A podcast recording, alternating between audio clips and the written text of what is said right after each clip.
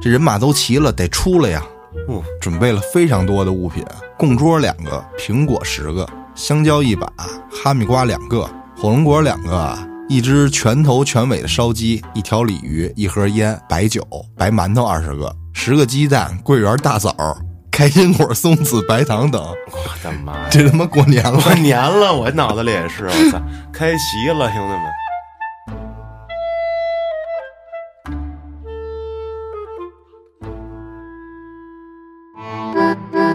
欢迎收听由后端组为您带来的“邪事儿”栏目。如果您有一些比较有意思的经历和故事，可以关注后端组公众号投稿给小编，也可以通过小编加入微信群和我们一起交流互动。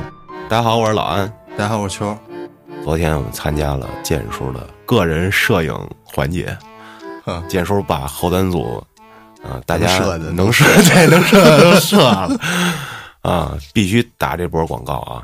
啊，所有人的风格极其恐怖诡 异全员恶人啊，全有没个有人正常人啊。这个想看片儿的朋友，啊。关注后端组公众号或者加群啊。嗯，说出你的暗号。投稿的朋友呢，光哥啊，阿光，他呢说，昨天晚上六点半在楼下小超市儿，啊他这昨天晚上咱也不知道是哪天啊，就当是昨天了啊。说跟老板啊，他们叫三哥啊，你老板四十多，有一六岁的小闺女叫果果，还有两个同小区的哥们儿跟那儿烤串儿喝酒，喝着喝着啊，就隐隐约约的感觉周围啊，肯定有好兄弟存在。 我这为什么呀？喝多我都，喝了，我操！但是具体位置感觉不到啊。当时心想，可能是喝酒了，感觉不那么强了。啊，而且啊他们四个大老爷们儿，尤其是他，说估摸着呀，这好兄弟也不敢怎么着，也没说出来。大约呀，喝到八点来钟，他就感觉啊，这酒喝的越来越别扭，说不出来的一股子劲头啊。正好啊，这时候这桌上的酒没了，白酒啊，嗯这三哥呀，就跟在屋里头那闺女果果说呀，说爸爸老喝的酒拿出来一瓶来，开超市了嘛， 哦，那操太方便了，茅台啪放桌上，我的妈呀，那是开那个正经茅台超市了。哎，咱们家五环边上那茅台商商店，嗯，我品的妈鉴、，收藏、交流，那一大玻璃柜的茅台瓶子，嗯，就那一个瓶子十块钱的话，你这就算十块钱，那好都像不止十块钱。那当然了，就空瓶子，我的妈呀，真有钱这店。嗯，接着说，这果果呀，没拿茅台啊，蹲了一瓶红星。五粮液红星，我跟你说，红星挺好喝的，蓝瓶我挺爱喝，但是我喝白酒必须一口白酒配一口雪碧， 我操，也可以就口肉啊。不过伏特加好喝，哎呦我操，接着讲吧。我操，上回跟嘉哥喝那鲟鱼太棒了，不 行，一聊酒收不住了，操。说，可是再回到超市屋里后，没一分钟就传出了果果的哭声。这果果拿完酒不是回去了吗？啊，说那哭的呀，就跟有人要杀了他一样。这时候，这光哥就感觉不太对劲啊、这他妈好兄弟一定得在屋里第一个冲进超市里把孩子给抱出来了。这果果呀，就抱着他一边撕心裂肺的哭，一边说着：“我害怕，大爷，我害怕，别抓我！”这时候，三哥啊也跟着跑进来。这光哥让他把孩子抱出去，自己在这超市里转了一圈，啥也没找着。这酒啊也醒了一半，自己啊也是赶紧出了超市，到门口说想问问孩子怎么回事儿。可是这果果呢，一直不停的就哭，说不出来一句完整话。正当大家都焦急的时候啊，哎，这边上有一个七八十岁一老太太，还是一半熟脸儿，但是不认识啊。嗯，这老太太看他们桌子上有这穿串的刀，拿起来就在门框上一边磨刀一边骂：“你妈的，吃饱了撑的！我我操，看你再吓唬我们家孩子一试试，我他妈剁了你！”我这老太太比那吓人，我觉得哎，骂了三分钟啊，啊，这孩子还真就不哭了，估计是被老太太吓着了。吓懵了。啊。这老太太也放下刀，跟他们说了一句：“这孩子一看就是吓着了，找一会看的，给孩子收拾吧，走了。嗯，”等这孩子缓过来了，死活不进超市，大家就问他怎么回事儿啊。果果就说呀，从货架上拿了一瓶酒给他们之后，进了超市看一男的，男的跟他说：“我是你大爷，啊，谁让你把酒拿出去的？我还没喝够呢。”然后就过来拧他，我操！挺他妈狠呀！这什么大爷呀！我操！等到所有人进屋之后，那男的就从窗户跑了。我操！不会是真人吧？ 这跟那儿偷酒呢是啊，还有物理伤害呀，啊！后来这三哥给媳妇儿打电话，让孩子跟他妈回楼上睡觉去了。啊，这时候这关哥也问这三哥，这么多年也没听说果果有大爷呀，不就一大姑吗？嗯，后来这三哥才跟他们说呀，说知道为什么我叫三哥吗？哦，因为还有一二哥，那是因为我们家呀，哥仨，老大是姐姐，还有一二哥。不过这二哥三十多岁得癌死了，所以像我们这么大的人都不知道。哦，嗯那这大爷不行，这人品老宁孩子，这叫什么呢？操！真是，这故事呢结束了。不过我刚才说起那酒啊，操， 那伏特加真的太好喝了。哎，就那小杯的，一口一粥，那种感觉啊，冰冰凉凉的。然后它那个酒味儿啊，不像白酒。嗯，我知道，然后这时候你再刀口肘子皮，哎呦我的妈呀，香，太牛逼了！来吧，邱总监，咱们投稿听众呢叫小迪，嗯，这是关于他的出马仙经历。哦，厉害了，首先呢，小迪坐标东北，他呢是一个八零后，出生在这个阴历七月。我操，嗯上期这个刚聊完，这阴双胞胎啊，对在这医院啊，阴历的出生的比较少，嗯，他算一个。他呢是长大之后，逐渐的了解了一些这些神秘的力量背后，知道了一些事情。嗯。大家都知道，这阴历七月是所谓的鬼月，嗯，所以呢，他之前找师傅看呀、师傅都说他天生邪骨，好家伙，他呢从小经常生病，这生病的节奏啊，比他妈开工资都准时。 用他妈话说，就是只要一到他妈开工资的日子，他准生病一场，而且呀、还必须打点滴那种。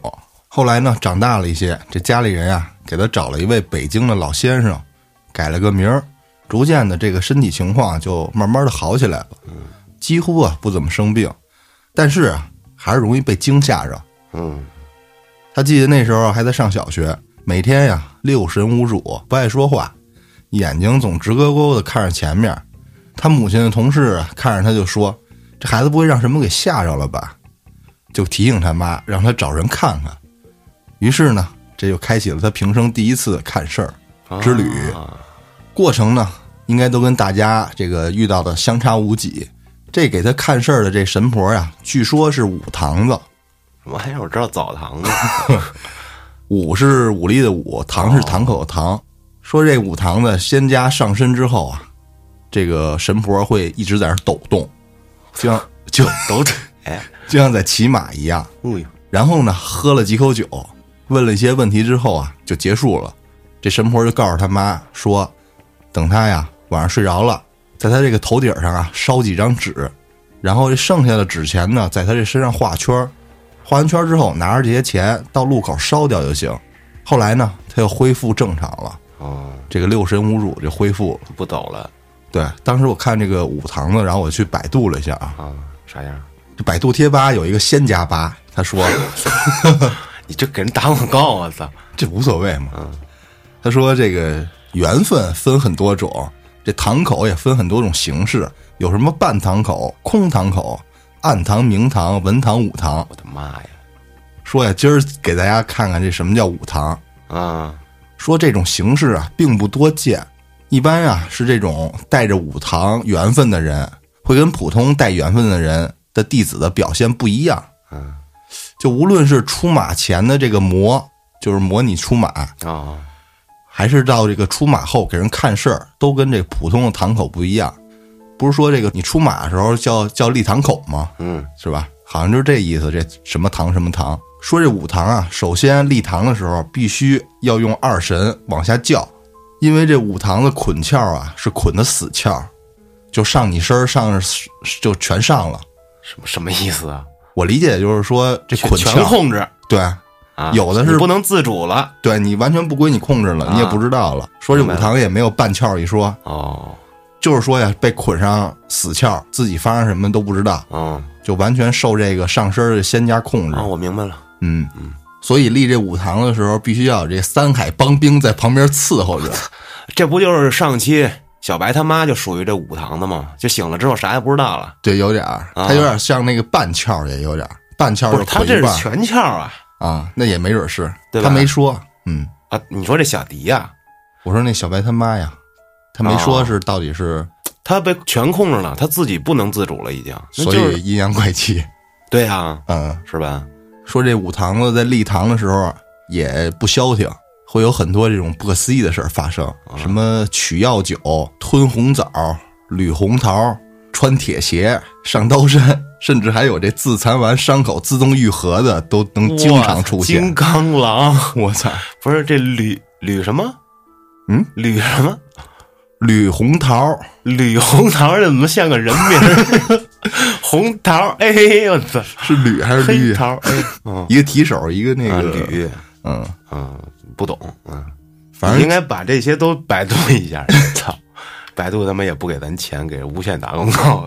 反正啊，就是简单说，这五堂下来的都非常爱盘道，嗯，而且道行都不低。凡是能下来的，肯定都有两把刷子。而且这五堂子还喜欢热闹，喜欢屋子里人多，气氛活跃。嗯，说如果这样啊，这下来的这个老仙儿就道行更牛牛逼。逼啊！这写这个帖子这个吧主说呀、他说他活了三十来年，就见过两次，一次是常家的下来了。这弟子啊，立马就盘腿儿坐炕上，俩手一拍炕，整个人直接弹起来了， 我操，练过， 这脑袋直接顶这个棚上了。我 操，还有一次是下来之后满屋子乱 窜，我一会儿跳这柜子上，一会儿骑这板凳儿，嗖一下窜出去 了，一会儿又窜回来了，开始在这屋子里翻跟头，然后一这嗯他妈是猴子精吧？这反正操我操，挺他妈逗的，啊，就一直翻到多远都不知道 啊，我他妈这人跑着追的速十度万都八千里都。追不上，你看他是不是一会儿从耳朵掏出一把来？我操！大大大大 大，说这个人家这个跑着速度跟不上他翻推那种速度，然后过一会儿自己又不知道从哪儿翻回来了，手里还拿着一朵刚摘下来的鲜花。这最神奇的是，当时啊，他们那儿还是冬天，类似于啊，咱们以前看港片里的这个神打，嗯啊，动不动请下来一个哪吒、孙悟空什么的，天神啊、嗯这那的胡说八道。 说了呀，正神不上身。一会儿拿出来鲜花，我这天神雪莲，我刚才一个跟头翻到新疆去， 我操！这我又回 来了。还说呀，这五堂子这无论是看事儿啊，还是显道，都不含糊，从来也不会拖泥带水。下来之后，咯叽咯叽，该怎么办？能不能办？非常的干脆。嗯，这五堂子虽然都特厉害，但是对这个出马的弟子的身体啊，也影响特别大。是啊，他妈八十多岁，天天周跟头跟家里，我操说这每次捆完窍，捆完这死窍啊，这弟子立马就要休息恢复好几天。哎，我一想那一拍脑瓜顶，当就顶他妈天 花板一拍这炕，啊！嘡就响起来了。那他妈我操顶一下子不得脑震荡了？哎呦我操！说这稍微上点岁数的，或者这个身体条件不允许的，啊，这堂人马就会抓别人是啊。所以这五堂子看事儿没有时间太久的，不像那个文堂，有的七八十了还能看呢。他意思就是说呀，这出马这弟子过了可能四十岁就不适合，就该抓别人去了。啊，在你用不了你这个身体了，嗯，这大概就是这五堂这意思。真他妈狂！继续说小迪啊，他说啊说到这里，就上一个故事啊，就看完这个五堂子，他又想起一件啊，上小学时候发生的事儿。刚开始啊，他们一家三口跟姥姥他们一块儿住，为了呢离着他上学的学校近，这个爸妈呀就在学校对面买了房子。这姥姥呢也离他们家不远处也买了一套房子，就这样他们一起就搬家了。但是呢，姥姥的房子还没有收拾完，所以暂时他们一大家子就住到他那个新家里。这第一天晚上住在新家呀，九点多大家都睡了。这姥姥带着弟弟呀住在他的房间里。他从小呢就是一个睡得非常死的这一个人，打雷着火都不会醒那种。嗯，但是偏偏呀那天晚上他突然醒了，这房间很黑，也不知道是几点了，他就躺在床上啊，慢慢的习惯了这黑暗，然后慢慢就看清了这个房间里的轮廓了。然后突然呢，就听见此时有人敲门，嗯，但是呢，这敲门的声音不正常，听着啊，明显是铁跟铁碰撞发出的声音。不知道大家有没有见过这种九十年代那种防盗门，门把手就是那种 U 型的拉环，平时呢就是垂在那儿不动，嗯，明白。开门的时候这么一拽一拧，这门就开了。现在很多都这种板楼的那种，对就跟那监狱那大栅栏似的那种。是他呢，听的就是这个门环扣在这个铁门的声音，嗯，咚咚咚，而且还特别有节奏感。他当时听完就特别害怕，以为啊出现了幻听，自己呢就竖起耳朵仔细的继续听，又听见咚咚咚还在敲，你应该是当当当，反正他写着咚咚咚。行吧？操， 他呢就推了推了推姥姥，就跟姥姥说有人敲门，这姥姥就醒了。但是这敲门声啊，随着姥姥醒了，他也停止了。这姥姥就骂他说：“不睡觉，胡说八道什么呢？”翻个身，这姥姥继续睡了。他呢又竖起耳朵继续听，这回啊确实就没有再听见这敲门声了，也就自然就继续睡觉了。到了第二天晚上，同样又是半夜，他又醒了。不一会儿，这敲门声又响起来了。还是那种铁与铁之间的碰撞的声音。昨天不是让姥姥骂了吗？这回也不敢叫姥姥了，就把这个头啊蒙进这个被子里，不敢再听。不一会儿呢，就睡着了。像这样每天晚上的敲门声，大概持续了四五天之后，就再也没有了。还有这种类似的奇异的事儿啊，是他长大工作之后发生的一件事儿。那时候啊，他在一家很偏远的郊区的工厂里上班。那家工厂啊是一个家具的加工工厂，工厂呢是一个大的独立院子，整体占地大概有足球场那么大。整个厂子除了这个大门啊冲着这个小路，其他三面墙后面都是环着树的。从这大铁门进去之后啊，靠右边是一个三层楼的办公楼，整个办公楼都空着。老板呢在这个一楼办公，但是不经常来。他呢自己选择了这二楼的房间办公。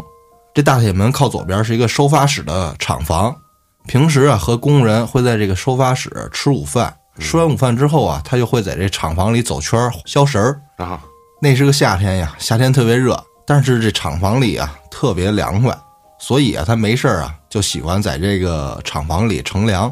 这件事儿呢，发生在这办公楼的侧面的一个公共厕所里。他写着说：“不要问为什么这么大的办公楼里没有厕所。”我我我确实得问为什么呀？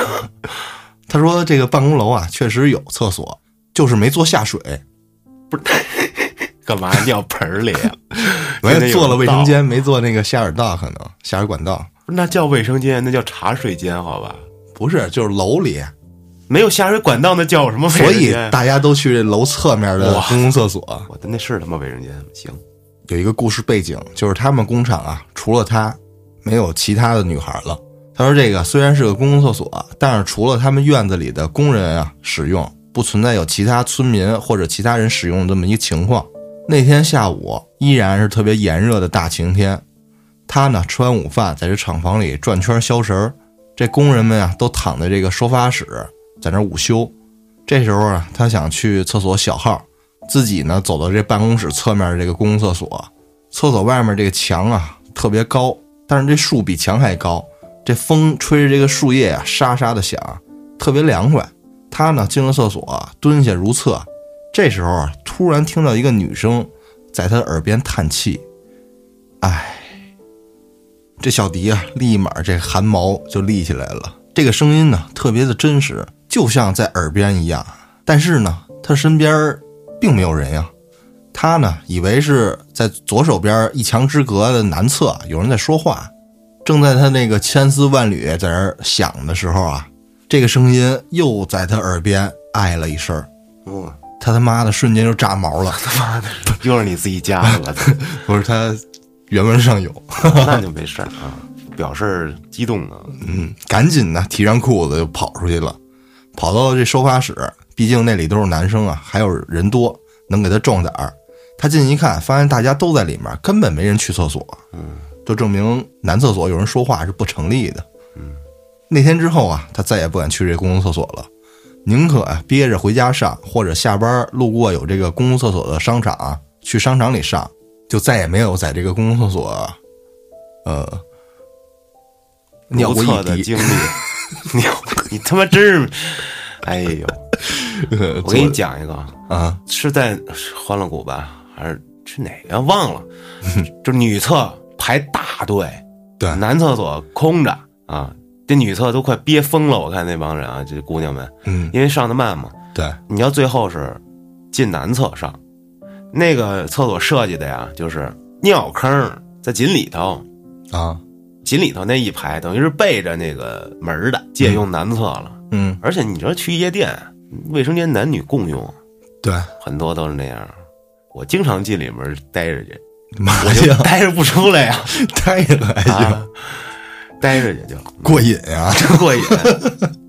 我就想待一会儿，我看有没有这个同时进来的，想干嘛 的，没没碰着过啊。继续，嗯，发生这件事儿之后，他也过了几天就辞职不干了。嗯，此时他又凡尔赛了一下，他说啊，别看我是当代有文化的知识青年，正经的二幺幺大学毕业，嗯，但是呢，他并不唯物，有解不开的事儿，总愿意借助这些神秘的力量帮他出出主意。嗯，就是所谓的这些算卦看事儿。嗯，这微信里面也会有几位这方面的师傅，身边呀也有一些拥有这些神秘力量的朋友。嗯，但是吧，这些事儿他还是半信半疑，直到呢他经历了这个出马这件事儿。嗯，出马这件事儿呢是应该在今年的三月二号这天说起。说呀，这二零二零年的时候，年中他与这个合伙人在经营企业上出现了分歧，他想撤出股份，但是呢，一直僵持到这个二零二一年，也没有解决这个事情的办法。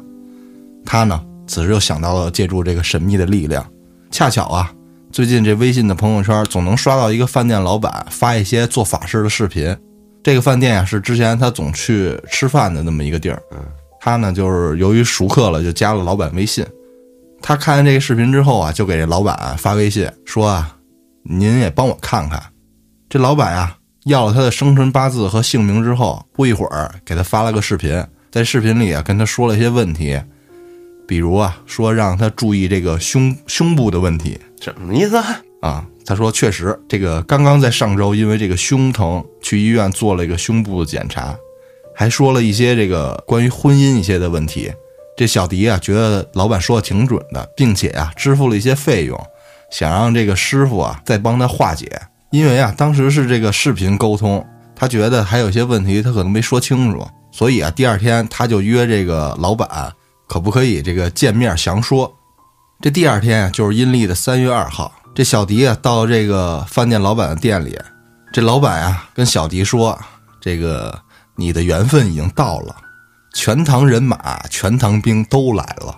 这小迪说：“我不懂你在说什么呀我操，有掏血吧？？”对，这老板说：“你自己拿出手机照一照。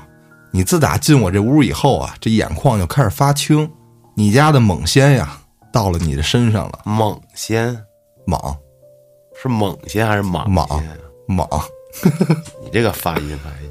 这小迪啊说，也不知道是心理作用啊，还是真的。当时这眼眶啊确实发青，可能啊是自己没休息好。老板又说：“这样，你跟我回家一趟吧，我给你上香，请你家仙上身来看看。”这小迪一听啊，这好奇心就上来了，还有一点小兴奋，说总见别人说这个上身到底是什么什么感觉，今天呢我自己来体验一下，到底是不是不受控制。嗯，就这样，就跟着这个师傅啊回家开始上香。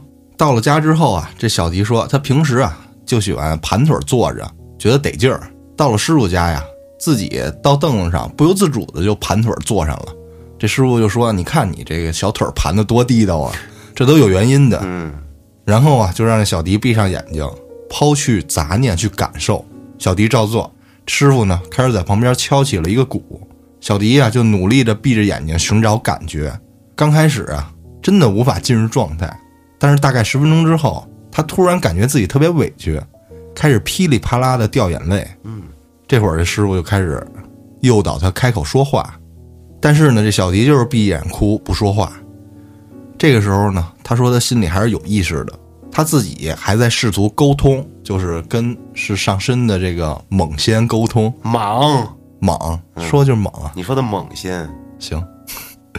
他也在问这个你到底想说什么？但是呢，他说他真的感受不到。然后这时候呢，他的身体突然不由自主的开始摇晃起来了。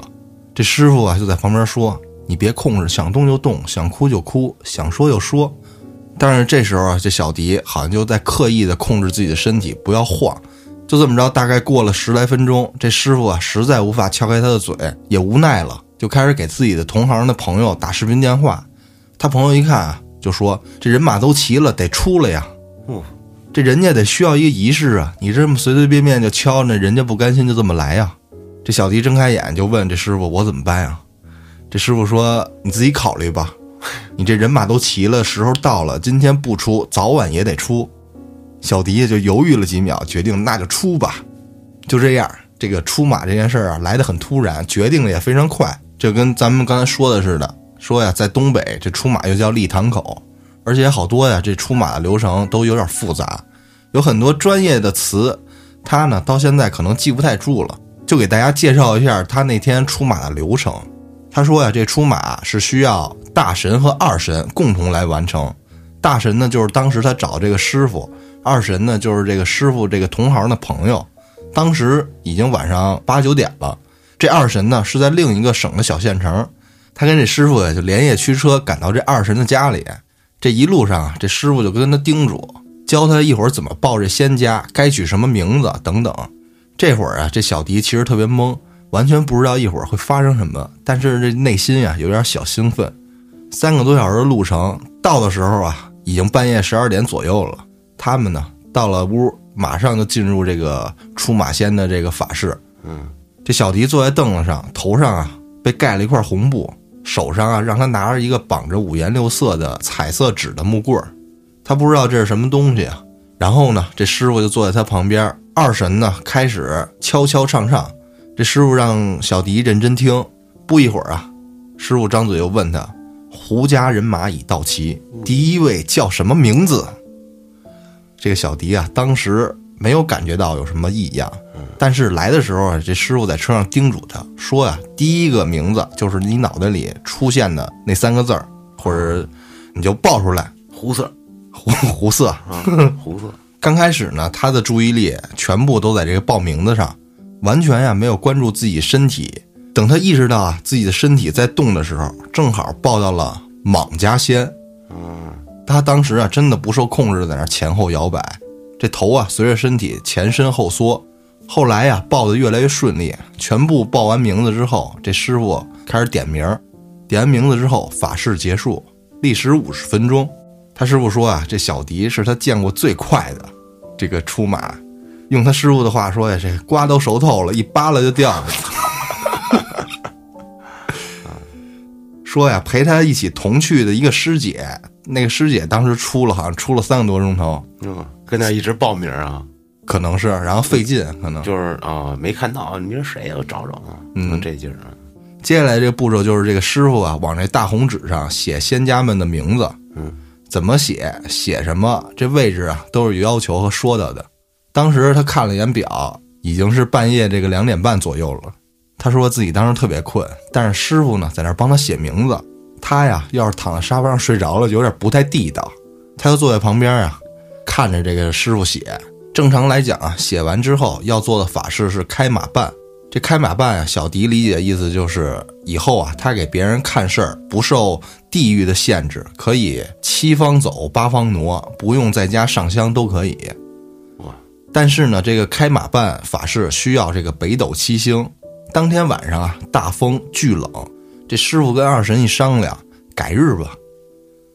直到今天，哎，他还没做这个开马办儿这个法事呢，就是无施法前摇，无视 就是无视施法距离，呃无视地形儿，无视力行，我操随时随地的施法。啊！被动技能给你加一个，然后呢，这半夜三点，他们就是写完这个仙家名字，开始这驱车往回赶，给这师姐送到家呀，刚好早上六点。这小迪啊，整个人一宿没睡，已经有点呆滞了。但是呢，还是要再坚持一下，买一些需要准备回家立堂口的东西。这师傅跟他说呀，他家的这个老仙家是这个阳明仙，且是上方仙，修道除了供奉仙家以外，还要供奉一系列的佛家。啊，所以啊，准备了非常多的物品，其中啊包括供桌两个、苹果十个、香蕉一把、哈密瓜两个、火龙果两个啊、一只全头全尾的烧鸡、一条鲤鱼、一盒烟、白酒、白馒头二十个、十个鸡蛋、桂圆大枣、开心果、松子、白糖等。 我的妈呀！这他妈过年了！过年了，我脑子里也是，我操，开席了，兄弟们，这供奉的这些物品的摆放朝向也都有讲究，不能坐东朝西。然后呢，这师傅还教了他一下如何上供烧香。接近中午，这整个流程啊，算是终于整完了。上完香之后，师傅让他面朝堂口坐，闭上眼睛，让他体会自己和仙家在身体里沟通。哎，停一下，说到这儿，嗯我发现一问题，啊，正常在家里坐着的方位应该按着你家里的布局算。啊不知道我以前永远是坐北朝南，啊，现在不是也是吗我？现在坐南朝北，兄弟。啊，因为你记得吗？以前在秦园的时候，我在我爸妈屋天天玩电脑嘛，坐北朝南。啊，那不是那家但是我里布局是啊怎么看呀、你你看这你大家布属局于算什么布局啊我？不知我懂啊，兄弟，我要懂我还录什么节 目？我他嗯妈不是给人干去了就。你家这两个窗户都是朝南的呀，还是算门呀？门跟不是窗户，大哥，嗯你见过有东西向的房子吗？ 塔楼基本上都是西南向，要么就是纯南向，然后板儿楼就永远是南北通透的，它没有东西 向的。就窗户对窗户是吗？对呀、那你家是窗户对门呀？我家只有纯南向嘛，这不哦对吧？一个方向就只有纯南向，哦，然后我秦园儿是南北通透的，他说是摆放贡品、供供桌啥的。但是你自己做不是也一个道理吗？哦你看皇上那叫坐北朝南啊，啊肯，定牛逼啊！回头我就把我们家改了，我就坐北朝南去操。继续，他就坐在那儿跟这个仙家沟通，他的师傅呢就给他报了几个相克的八字儿，让他观一观。这小迪啊，闭着眼睛，只感觉这左边的腿啊有点发麻。师傅说啊，这是这个仙家在给你打这个体感。问了几个问题之后，师傅说可以给你打八十分儿，说的都差不多准确，就是说的太浅了，需要练习。到这儿呢，这个基本上啊就差不多结束了。很多细节他可能由于那天通了一宿宵，记不太清了。嗯，等他回头想起的时候啊，再给大家写一篇进行补充。后来给别人看事儿的经历，他一并再写出来给大家补充。好的以后有机会的时候。最后啊他还说一下他立堂口的前后发生的事儿。嗯，他他这个投稿里啊有一个反问，他问我：“你说他巧合吗？”然后他自己又回答了，我也解释不清。就是我现在回想起来，确实蛮蹊跷的。有句话说“不磨不成仙”，有这话吗？，不没听过我也没听说过。嗯，可能有吧。嗯说呀，这很多人不想出马的时候，这仙家就会折磨他。但是小迪啊是不知道自己要走这条路，所以遇到这些小磨难，压根儿就没往这方面想。比如啊，在出马前的一周，他的四肢突然啊起了很多成片成片的小红疹子，不疼不痒的。你说是过敏吧？这身上啊除了四肢，其他地儿也没有。中间啊间歇性的吃了点药，也不见好转。他呢也没当回事儿。这立完堂口第二天呀、这红疹子就没了。再比如这出马前一天的晚上，这车呀、停在马路边的车位上，前后都是车。他呢上车要出去一趟，刚打着火，就听“咣”的一声，被一个对面马路倒车的给撞了。他就琢磨呀，他说如果当时他自己不在车上，可能也撞不着他。再比如这个一九年到二零年的时候啊，他在医院确诊了重度抑郁，哇，这心情啊总是莫名的低落，脾气暴躁，有时候甚至还有点暴力倾向，伤害了自己，还伤害了身边的亲人。现在呢，自己每天都特别快乐，健身、看书、学习，好好工作，做什么事儿都特别有动力。这出马之后呢，就变得哎，这阳光了，对就不抑郁了。反正呢，之前有很多这种倒霉催的小事儿，还有包括这前男友啊欠他钱不还，他想起诉，找两个律师都没办成。这立完堂口之后啊，她上香跟这老老家仙儿啊一念叨，某一天这闺蜜的一个朋友是律师，碰到一起了，说了这个事儿之后啊，痛快的答应了并帮他解决。虽然这个事儿呢还没开庭，但是已经按照步骤一步一步的处理中了。相信呢，很快这钱就能要回来了。 我还以为直接那哥们儿就叭叭就给你转账了呢。我操操！这个就是小迪目前这个出马的一些经历，以后有机会会再跟大家分享，牛逼啊你！让我满脑子现在就是一人之 下，居临浅将。我操！你看那说那莽仙啊，那王家那小子那公子叫什么来着？反正跟那武林大会上罗天大鲛，啊就一样嘛。然后就过去给人家大蛇给他妈擒了嗯，啊！你们家这老仙太棒了，借哥们儿使使吧！我操哦，稀你了说那小子是封封家的吧？对啊，不是王家的哈。对那他妈太早了，那之前的漫画。那姓王那小子抓来的灵直接吃了，增强自身。那封家的是用这个居灵请将，然后用这个将附身，啊，那不就就是伤害这个灵？出马吗？啊而且还能强行的把人给他妈的付了，就之前那医生嘛，嗯那医生死了之后要求你把我付了吧，嗯嗯，东北马家嘛，对。这个作者米二大大说，以后填坑这个东北家仙儿的时候会着重写一下的。是吧？啊出马仙太多了，现在，对，这漫画还没更到那儿呢，嗯，主要现在就是更漫画。哎，我记得有第四季出了吧，动画片儿出了已经出了三集了。是吧？对，不看动画片儿太慢了，不是那得看呀，剧情又不不不会变，爽啊，动画片爽啊。爽什么呀？你我剧情操都知道了你知道，但是里面打戏啊，就肖哥，我操，啊啊啊！你要说打戏是，我现在就基本就注意剧情。你说这《居灵遣将》跟这八七季里头，我觉得也算不上什么。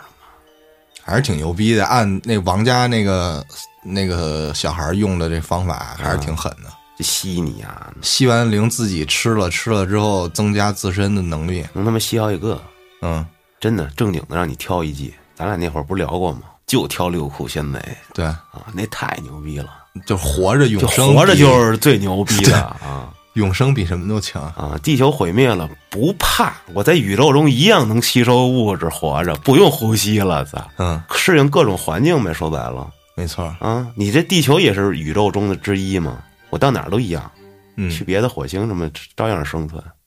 我操！没准儿现在外星人都会都会流口水流口 血。怎么只有愚蠢的人类不 会？操愚蠢的人类啊！这前两天又被举举报报了， 了，我他妈的服了！哎，我发现我学威震天挺像的，家台词是什么来着？ 什么什么汽车人什么啊地球人？出发什么的，在我的面前跪下，愚蠢的人类！现在伸出你们的双臂，高喊“威震天万岁”！哈哈哈哈！ 嘉哥跟我说，你对着电风扇说更像。我心想，行啊，嘉哥跟家试过呀，我操！小时候绝绝对都试过。我嗯操，说话声里边儿嗷嗷嗷嗷啊，汽车人，面包人，今天就聊到这儿了，感谢您的收听，咱们下期再见。